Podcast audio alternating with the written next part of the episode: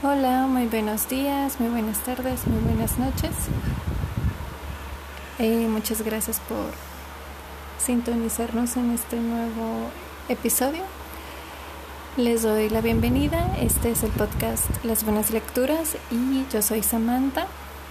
Para los que pueden ser nuevos por acá, básicamente me dedico a hablarles de los libros que me han gustado mucho y les voy compartiendo información de la autora o del autor y de qué trata la historia, por qué me gusta y por qué se los estoy recomendando. El día de hoy traigo finalmente uno de los libros que más me han encantado y sobre todo he releído desde que lo conocí es una historia dura, está catalogada como historia juvenil, pero es una... de verdad que es un texto muy, muy completo y creo que te lleva a explorar cosas que no habías leído en otros libros. Estoy hablando del libro de El Cuentacuentos de Antonia Michaelis. Es una novela, es una novela juvenil. Eh, la autora viene de Europa, específicamente de Alemania.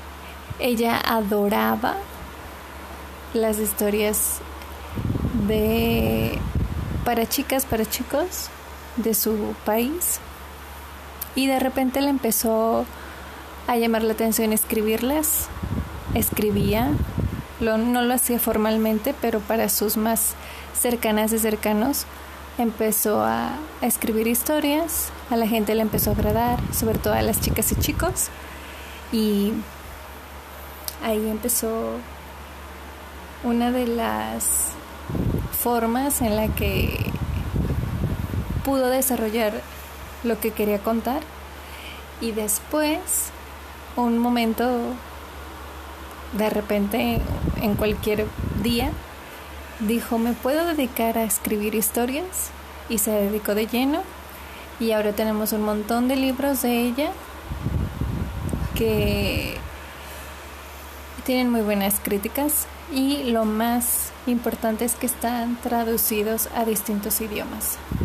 Entonces aquí en México solamente tenemos, bueno, sí hay varios, hay muchos, pero hay tres famosos uno es Nashville, que sale después del cuentacuentos. El segundo es el cuentacuentos, del que vamos a hablar este día. Y el tercero es La habitación adoptiva. Ningún otro libro he leído de ella más que el cuentacuentos, pero me encantaría leer Nashville y pues si se puede los demás. Pero por el momento el cuentacuentos me ha dejado impactada. Lo conocí como en el 2015. Conozco, bueno, conocí a la autora. Después empecé a leer ese libro porque muchas chicas de BookTube hablaban maravillas. Abril. Carrera, que por cierto pueden ir a ver sus videos en YouTube. Así se llama su canal, Abril. Carrera. Y Ale Arevalo, Sputnik, también pueden checar su canal en YouTube. Así hablaban cosas increíbles de ese libro. Dio, bueno, ya a partir de ahí me llamaba la atención. Y luego fui a un taller en Conarte y nos dieron un catálogo de una de las bibliotecas, podría decirse más importantes de México, IBI. Y el catálogo, en ese catálogo venía como primer lugar el cuentacuentos en novela infantil y juvenil. Tengo que comentarles que la Biblioteca IBI es una de las más importantes en México porque se dedica precisamente a la literatura infantil y juvenil. Entonces, eso me dio más como más cosquillas para decir, bueno, va, vamos a leer el cuentacuentos. Y un día también en el bello Parque Fundidora, dentro de la cineteca está la librería Educal acá en Monterrey y pasé por ahí y lo vi. Yo estaba sumamente emocionada, más porque lo había pedido por Amazon, lamentablemente. En ese entonces yo no sabía que Amazon era golpeador para los autores, para los libros, para todos. Lo pedí y estaba en inglés, entonces lo veo y prefiero comprarlo en español, cancelo el pedido y va, empiezo a, a disfrutar ese libro, que es una de las cosas que, que más me ha como abierto camino para, para seguir buscando. Yo me acerco a la literatura infantil y juvenil gracias a un escritor mexicano, Antonio Malpica, Anteriormente yo leía puros libros de latinoamericanos, del boom latinoamericano. No me acercaba a los libros infantiles o juveniles, no porque no quisiera, sino porque no me había encontrado con estas maravillas, estas joyas, estos escritores que a veces son, no sé, no tienen como su lugar y a partir, bueno, leo uno de los libros de Antonio Malpica, me encanta y le sigo el camino y a partir de ella conozco más cosas. También amistades que me han eh, recomendado libros de literatura infantil y juvenil, he ido a talleres de la literatura infantil y juvenil y antes de empezar a decirles por qué me gustó mucho el cuentacuentos, quiero hacer como una pequeña charla de la literatura para destinada para jóvenes y para chicas y chicos, niñas, niños. A veces somos muy prejuiciosos o a veces le dejamos ese, esa etiqueta y ya por ser para niñas y niñas creemos que es algo tonto. No, para nada. Yo empecé a leer libros infantiles y juveniles a los ¿qué será? En el 2014. Mm,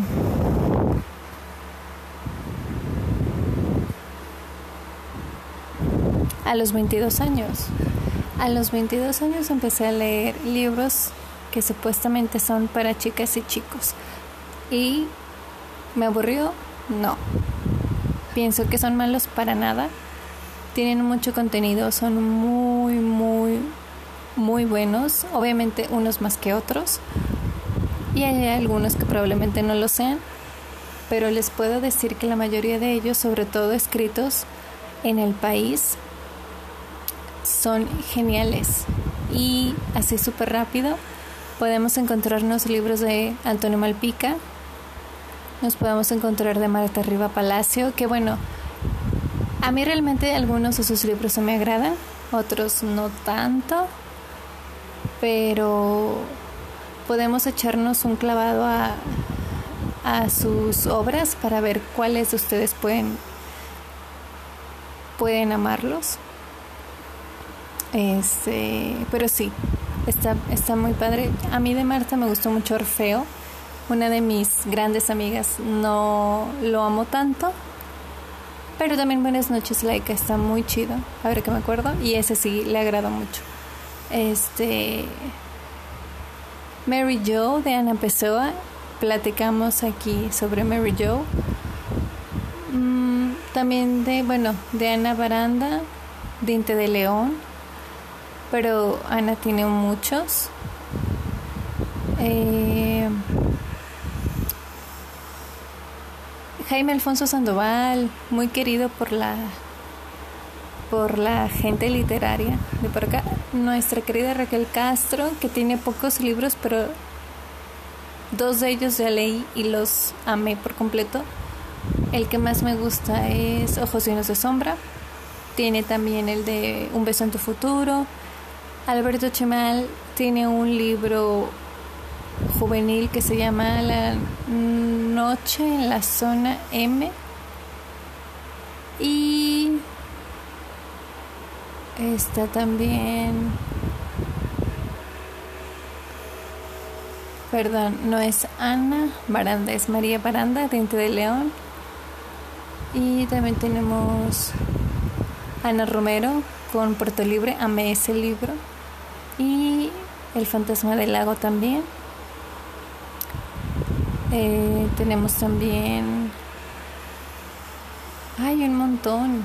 Son tantos que de verdad es difícil nombrarlos en este instante, pero esos libros, esos autores, la verdad los recomiendo muchísimo. De Jaime Alfonso Sandoval está Operación Mimi, está muy chistosa. Y también está El Club de la Salamandra, me encantó. Me gustaría leer la saga. Estoy como muy triste porque no he podido leer la saga de Las dos muertes de la Posada de Mundo Umbrío. Ese es el primer libro. Ojalá pronto lo pueda leer. Pero bueno, así son las cosas. Este, entonces, bueno, de todos estos escritores, que también hay muchos fuera de México, eh, una de las más conocidas pues es J.K. Rowling con los libros de Harry Potter. Pero de verdad, quien se dedica a la lectura, a la literatura, a escribir libros para jóvenes, realmente no la tiene fácil. No porque seamos exigentes, eh, bueno, los jóvenes son exigentes, sino porque debe de ser algo que realmente llegue a ser empático. No podemos darle un libro que hable sobre lávate los dientes y escuche a tus padres, porque eso no es parte de ser joven son situaciones distintas. No podemos llegarle a alguien con toda la, o sea, hablarle sobre moral, ¿no? De que, ah, nunca le grites a tus padres. Yo creo que estas situaciones ya se deben de ver como fuera de. Incluso puedes tocar el tema en los libros, pero no darles como una moraleja al final o un mensaje, ¿no? De, ah, es educado. No, realmente la vida nunca te la cuentan así y nunca la vives de esa manera. Entonces hay que hay que darles buenos buenas historias, buenos libros a estas a estas chicas, a estos chicos que que como todo, tanto como una película como una serie, un libro también debe de ser bueno en el sentido de que no sea para señalar o para decir cómo vivir algo.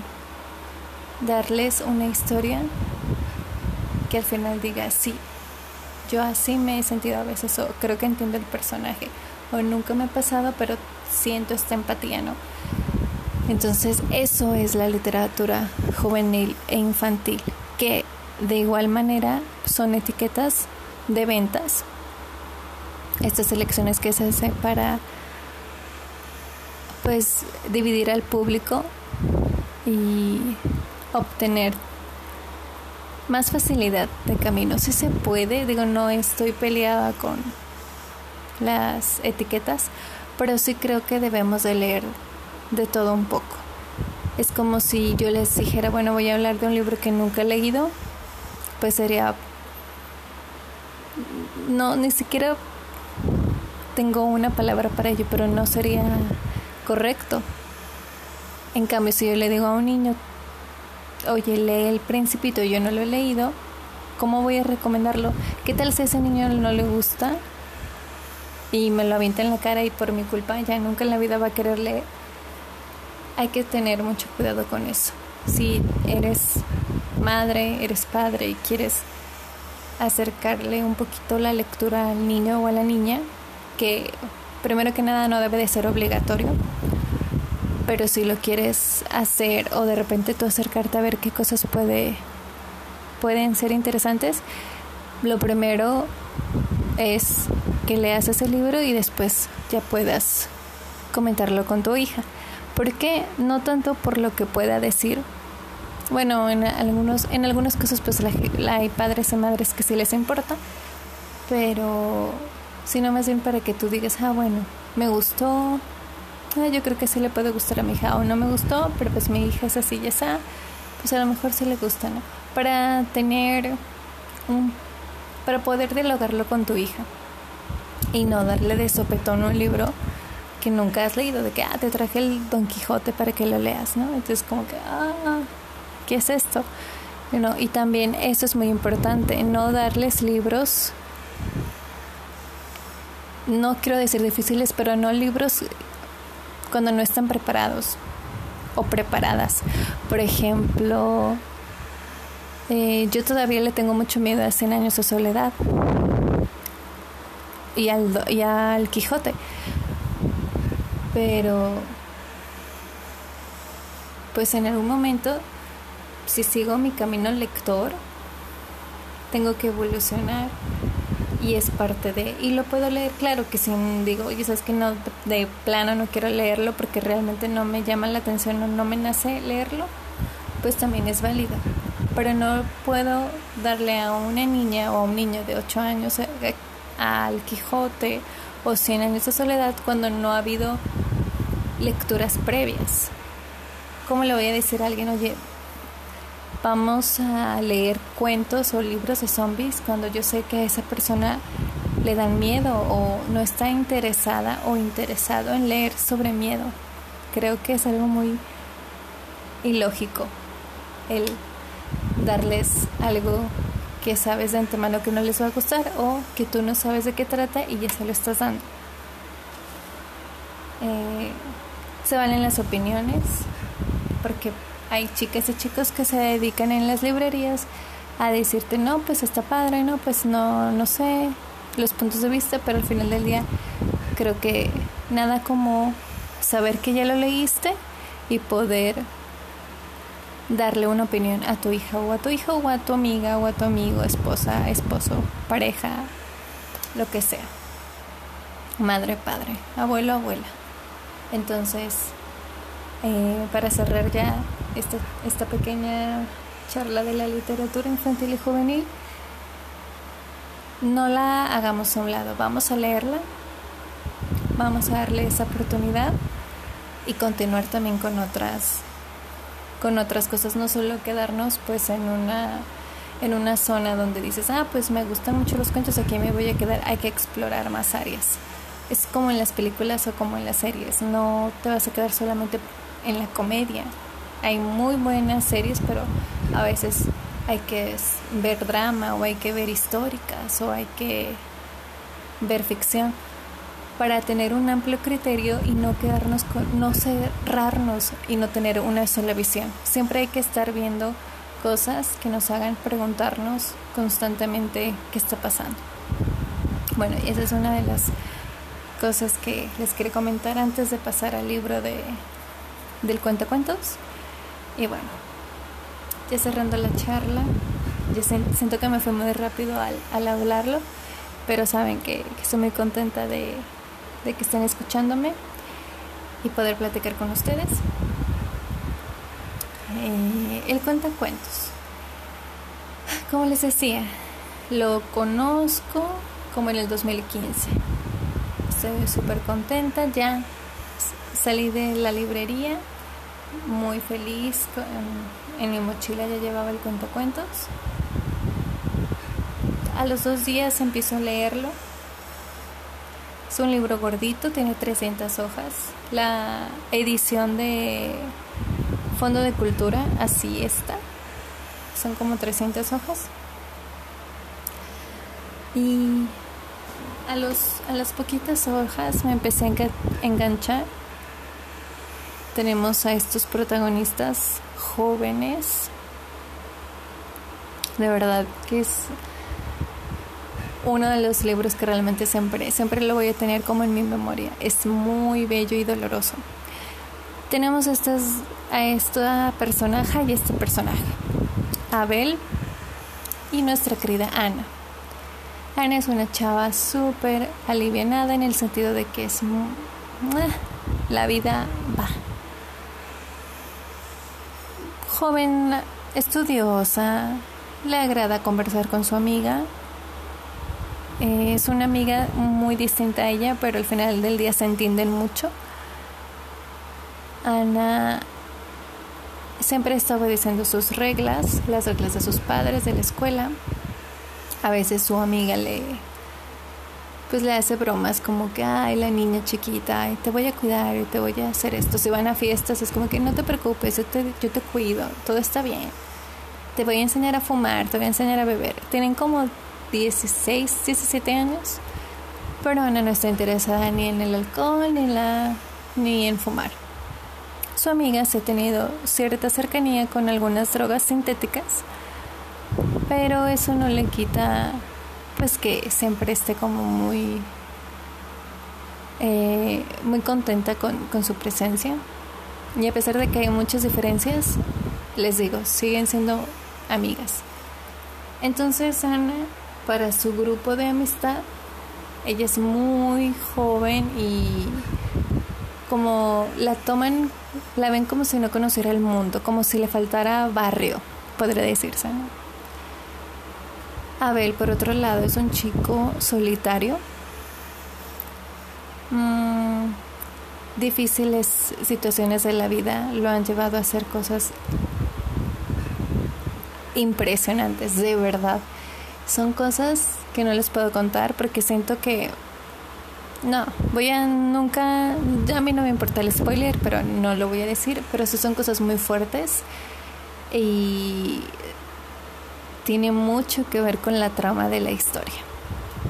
Entonces Abel está viviendo en unos departamentos un poco lejos de, de la escuela donde él está estudiando y le queda un poco lejos también a su hermana, ya que vive con una hermana pequeña de 7, 8 años. Y bueno, el caso es que ahí andan pues recorriendo las calles y visitando lugares y cosas así. Abel tiene un pues no un pequeño secreto, no es un secreto, porque bueno, es un secreto a voces. Abel se dedica a vender ciertas drogas en la escuela, pero solo lo hace con gente que sí quiere drogarse, digamos, jóvenes chicas, chicos que quieren acercarse al, no al mundo de las drogas, pero sí tener una experiencia con ellas, entonces se las vende. Cabe decir que Abel no, se la, no las consume, pero por cierta situación necesita tener más dinero, entonces empieza a venderlas. Para esto, eh, pues vive en un mundo completamente diferente al de Ana Ana, a pesar de que es muy seria, pues sí está rodeada de chavas y chavos. Abel, por otro lado, no tiene amistades. Bueno, no se ve que salga con algún chico o alguna chica. Y pues Ana no solamente lo conoce de vista y listo. ¿Cómo se acercan estas estas estas almas en un mundo donde pues prácticamente no se podrían ni siquiera haber cruzado.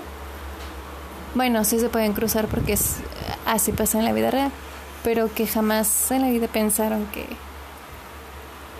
pues se iban a platicar. Fue en una ocasión, en una ocasión donde Ana se quedó en la biblioteca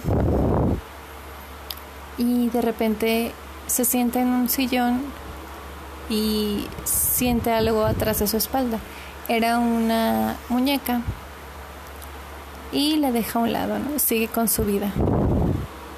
Una hora después ve que entra este chico y va directo al, sillón.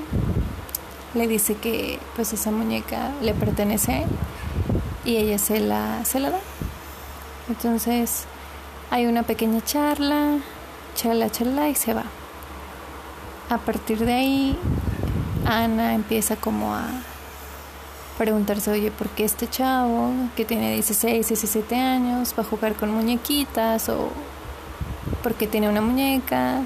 ¿Tendrá alguna hermana? ¿Tendrá alguna hija? ¿Qué pasará? Total. Después de eso,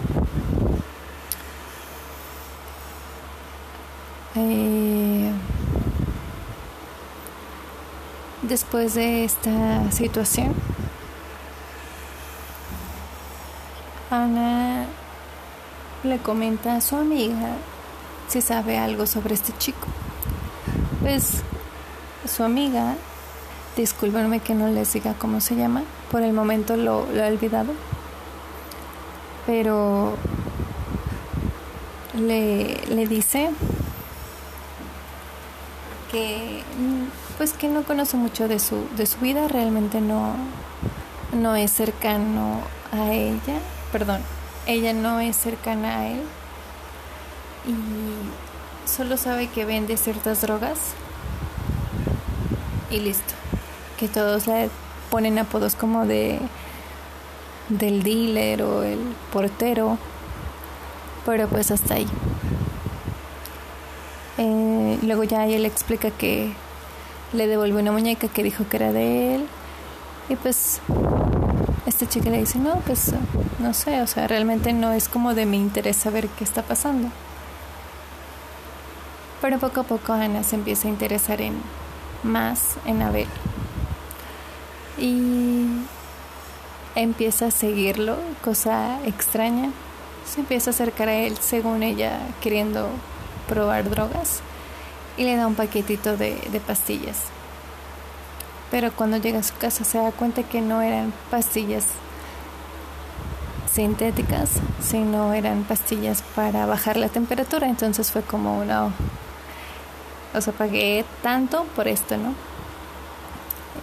La situación empieza pues a ser más curiosidad que nada, pero poco a poco te vas como poniendo a pensar si a Ana no le está interesando no sé si amorosamente, pero quizá atractivamente a Abel. Y se plantea muchas cosas, ¿no? Se plantea el hecho de que de que por qué está sintiendo como esta cosa de querer estar como platicando con él si en la vida lo había visto y tenía sensaciones así como de me estoy comportando como un adolescente, como alguien irresponsable, porque yo no soy así, chalala, chalala. Pero bueno, el caso es que empieza a tener estas situaciones. Tenemos a, los a la madre y al padre de Ana. Ambos son médicos y son muy atentos con, con Ana, pero Ana siempre tiene como que esta línea de, separación porque piensa que son como muy como muy fríos, como muy distantes. E inclusive empieza como a imaginar que probablemente en algún punto se van a separar porque ya lo ve, ya los ve así como como un matrimonio no sé si chiste, pero como lejano, como de hermandad. Y se cuestiona mucho eso también, de que si vale la pena pues tener una pareja para siempre, o casarse, o cosas así. Total. Este traigo a los padres, a la madre y a la, al padre de Ana porque son muy importantes en muchas escenas y también tienen como diálogos que te hacen pensar mucho. Por el otro lado, hay, hay una hay una pequeña separación y ustedes van a van a leerlo si les interesa pues obtener o leer este libro van a a empezar a saber el por qué no se habla tanto de la familia de Abel y por qué él está muy al pendiente de, de su hermana. Y después de estas como emociones que tiene Ana, por fin un día empieza a platicar con Abel bien y Abel empieza a pues también abrirse un poco. Entonces, a partir de ahí, esta chica se entera de muchas cosas que alguien de 16, 17 años podría decir, ok, exactamente, en este punto me voy, muchas gracias, fue un placer conocerte. Pero no, en realidad Ana asume que quiere ayudar a Abel en ciertas cosas y es ahí en donde empieza la, la situación. También se va acercando a la hermana pequeña y pasan demasiadas cosas, en verdad. Son, es una, una novela muy, muy chida. Después de aquí, eh, Abel le dice, porque para esto, Abel intenta decirle exactamente qué está pasando en su vida contándole un cuento. Pero ahí les va. Esa idea no fue para Ana. Esa idea empezó desde tiempo atrás para platicarle a su hermana qué está pasando. Abel empieza a contarles una historia donde cada persona en la vida de Abel y su hermana, creo que se llama Greta, hasta ahorita se me está viniendo en la cabeza, a la cabeza, perdón. Se presentan en el cuento o en la historia algunos como animales y otros como personas. Bueno, o sea, el personaje está ahí, ¿no? Dentro. Uno de los personajes, una de las personajes que está dentro es la hermana de Abel es ella misma. Pero Abel se representa, bueno, si su representación es un lobo marino y otros personajes son otros animales ahí. digamos que la, la historia principal es que Abel, su hermana Greta y varias, varios animales están llevando a flote un barco y necesitan proteger a toda costa una joya muy preciosa y muy valiosa que tienen que poner a salvo.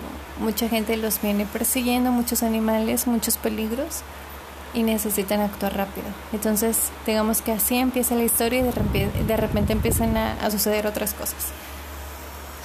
Este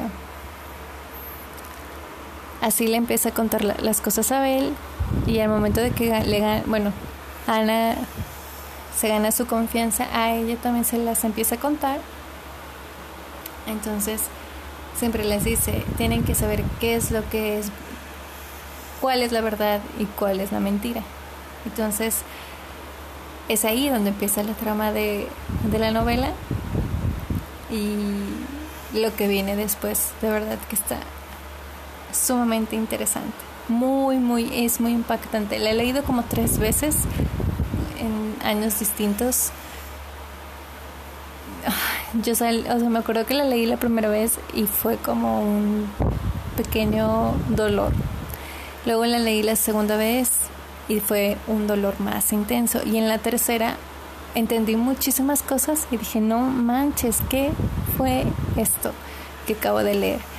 Le tengo mucho, mucho cariño. Es una de las novelas más completas que, que, he leído y sobre todo me gusta porque creo que para, los para las jóvenes y para los jóvenes esta, este libro puede ser muy, muy, muy valioso. Digo, yo lo, lo leí a los 24 la primera vez y yo estaba fascinadísima. No podía con tanta alegría. La verdad estoy muy muy contenta de de tenerlo. Después les digo, es que es una montaña rusa. No estaba 100% contenta. Estaba 100% contenta por obtenerlo, por poder por poder comprarlo, por haberlo obtenido, por haber por haberlo leído pero las emociones fueron muy complicadas. yo creo que el final, el final es como muy agrio, muy dulce, agridulce, un poco esperanzador, pero creo que sí, así a veces es la vida. Y bueno, por mi parte les juro que es muy, muy interesante, tiene mucha acción. No acción rápidos y furiosos, sino acción en el sentido de, de que la historia que va contando Bell se va se vuelve muy ay como muy atractiva, como deseas con toda tu alma poder pues sí, poder tener o sea, poder sí, saber qué es lo que está pasando. Y decir, ah, bueno, esto es lo real y esto es lo, lo que está, lo que no es verdad, lo, lo que está mintiendo, en donde está adornando la, la realidad. Pero de verdad que de repente dices, no, o sea, sí, sí se te hace difícil saber exactamente dónde está mintiendo. Otra de las cosas que tiene este libro y que agradezco mucho es que en cada capítulo hay una canción de nuestro, bueno, es que a mí me encanta, me encanta, de nuestro querido Leonard Cohen o Leonard Cohen. Gracias a El Cuentacuentos, yo pude escuchar la música de Leonard Cohen. Estoy bien agradecida con Antonia Micaelis por, por agregar ese, esas canciones y cada, cada canción tiene algo que ver con el capítulo. Entonces dices, ay, no manches, qué genia, qué genia que haya podido relacionar la historia con canciones de Leonard Cohen. Es maravilloso. Y el primer capítulo son tres hojitas. Es una de las cosas más... Es una descripción bella, suave y al mismo tiempo se va tornando terrorífica, con mucho miedo, con mucha violencia, con descripciones muy exactas. Y yo creo que es, también es una de las cosas que te engancha. Ahora se puede, podemos recomendar más bien leer el libro escuchando las canciones de Leonard Cohen. No me he fijado si en alguna plataforma exista una lista donde vengan todas las canciones, pero pues ya las pueden buscar en YouTube, por ejemplo, y hacer su lista de reproducción y empezar a leer el libro con la música de Leonard en el fondo. Que por cierto, ya esto es algo muy personal, pero el año en cuando leí el cuentacuentos fue en el 2016. Y en noviembre de ese año fallecía Leonard Cohen. Entonces me sentí como no no sé, me sentí bien, podría decirse, porque lo conocí por un libro. Lamentablemente ya no lo ya no pude ver más de sus de su obra, pero que me lo haya mostrado un libro es algo que, que valoro mucho. O sea, no, no fue una persona. Antonia nos regaló a Leonard Cohen en esa novela. Jamás tendré las palabras, ni el, ni el gesto, ni las acciones, ni el presente para decirle qué tan agradecida estoy. Así. Es, me gusta mucho Leonard Cohen y me encanta que lo haya combinado con la historia. Entonces, para cerrar, el cuentacuentos vale la pena, por supuesto es para cualquier persona a pesar de que diga literatura juvenil. Tiene el sello de IBI México, así que no, no puede haber ningún reclamo, porque es una historia de verdad muy, muy intensa, bella, dolorosa, violenta, y son cosas que le pasa a mucha gente joven los abusos, las malas decisiones, la autodestrucción, la baja autoestima, nos llevan a, a ponernos, digamos, en la boca del lobo.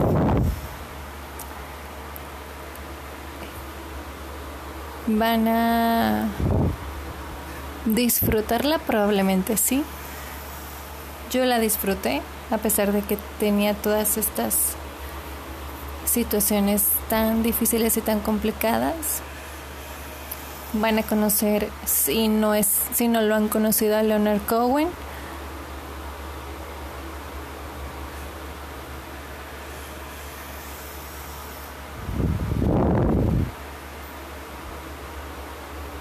van a dar una pequeña vuelta de reflexión. Se van a ir a un país lejano, va a haber mucha nieve, va a haber cositas muy bonitas, va a haber escenas muy bellas, va a haber escenas muy dolorosas, pero les aseguro que vale la pena leerlo y yo espero que se hayan contagiado de lo que les he contado durante estos minutos. Antonia Micaelis, el cuentacuentos. Lean sus obras, lean literatura infantil y juvenil. No nos cerremos a solo un género, hay demasiados. Esta, en esta ocasión, si pueden, leanla. Traten de de buscar en las librerías más cercanas de su casa, de su estado, de su país. Y bueno, si alguien conocido escucha este episodio y me, bueno, me tiene agregada en alguna red social, me pueden pedir con confianza el libro, yo lo tengo. Bookmate también lo tiene, tiene Bookmate, tiene gratis el libro en inglés y en español es una cuota de 79 pesos cada mes o bien puedes pagar el año como en 700 pesos. Librería libre y grat, bueno, no gratuita, pero una inmensidad de libros en tu celular porque es una aplicación. Entonces, bueno, no me paga Bookmate, pero es muy buena aplicación. Se las recomiendo si la uso y me he topado libros muy muy chidos y muchas promociones también. Tienen siete días de lecturas gratuitas si descargan la app y también te dan como recompensas. Por ejemplo, si haces una recompensa te dan tres días de, de lecturas gratuitas. Entonces eso también lo puedes aprovechar. Pues bueno, muchas gracias de nuevo. La verdad es que me la estoy pasando muy bien contarles los libros que más me han gustado. Se siente bonito porque no solo me lo estoy guardando para mí, sino y tampoco solo para mis amistades más cercanas, sino yo puedo gracias a estas cosas tecnológicas ya pueden escucharme personas que inclusive no conozco, pero quizá estas recomendaciones no solo de lectura, sino de gente que se dedica también a platicar sobre libros. Les va a ayudar mucho para hacer sus propias elecciones y tener sus opiniones. La lectura nunca te va a decepcionar. Bueno, sí, las lecturas sí. Algunas, los autores, ¿no? Pero la mayoría de ellas si encontramos o si buscamos bien, jamás, jamás, jamás nos van a, nos van a decepcionar. A pesar de, por más terrible y violenta que, que sea la historia, siempre hay algo que te hace reflexionar. No te va a cambiar la, no te va a cambiar porque no hace, una lectura no hace un alguien bueno o malo no te hace mejor persona ni más inteligente, pero te da herramientas para reflexionar y entender más las cosas del mundo.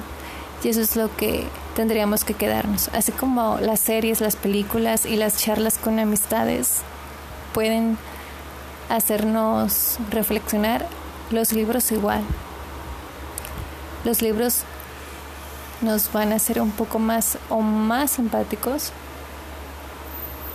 y nos replantean muchas cosas. Conocemos mil lugares sin haber estado ahí y siempre podemos volver a la historia y, y tener o encontrar otras perspectivas u otras cosas que no habíamos visto en las relecturas. Entonces, acérquense a la lectura si así lo desean o se sienten cosquillas. No necesitan leer un libro todos los días, pero sí tener variedad.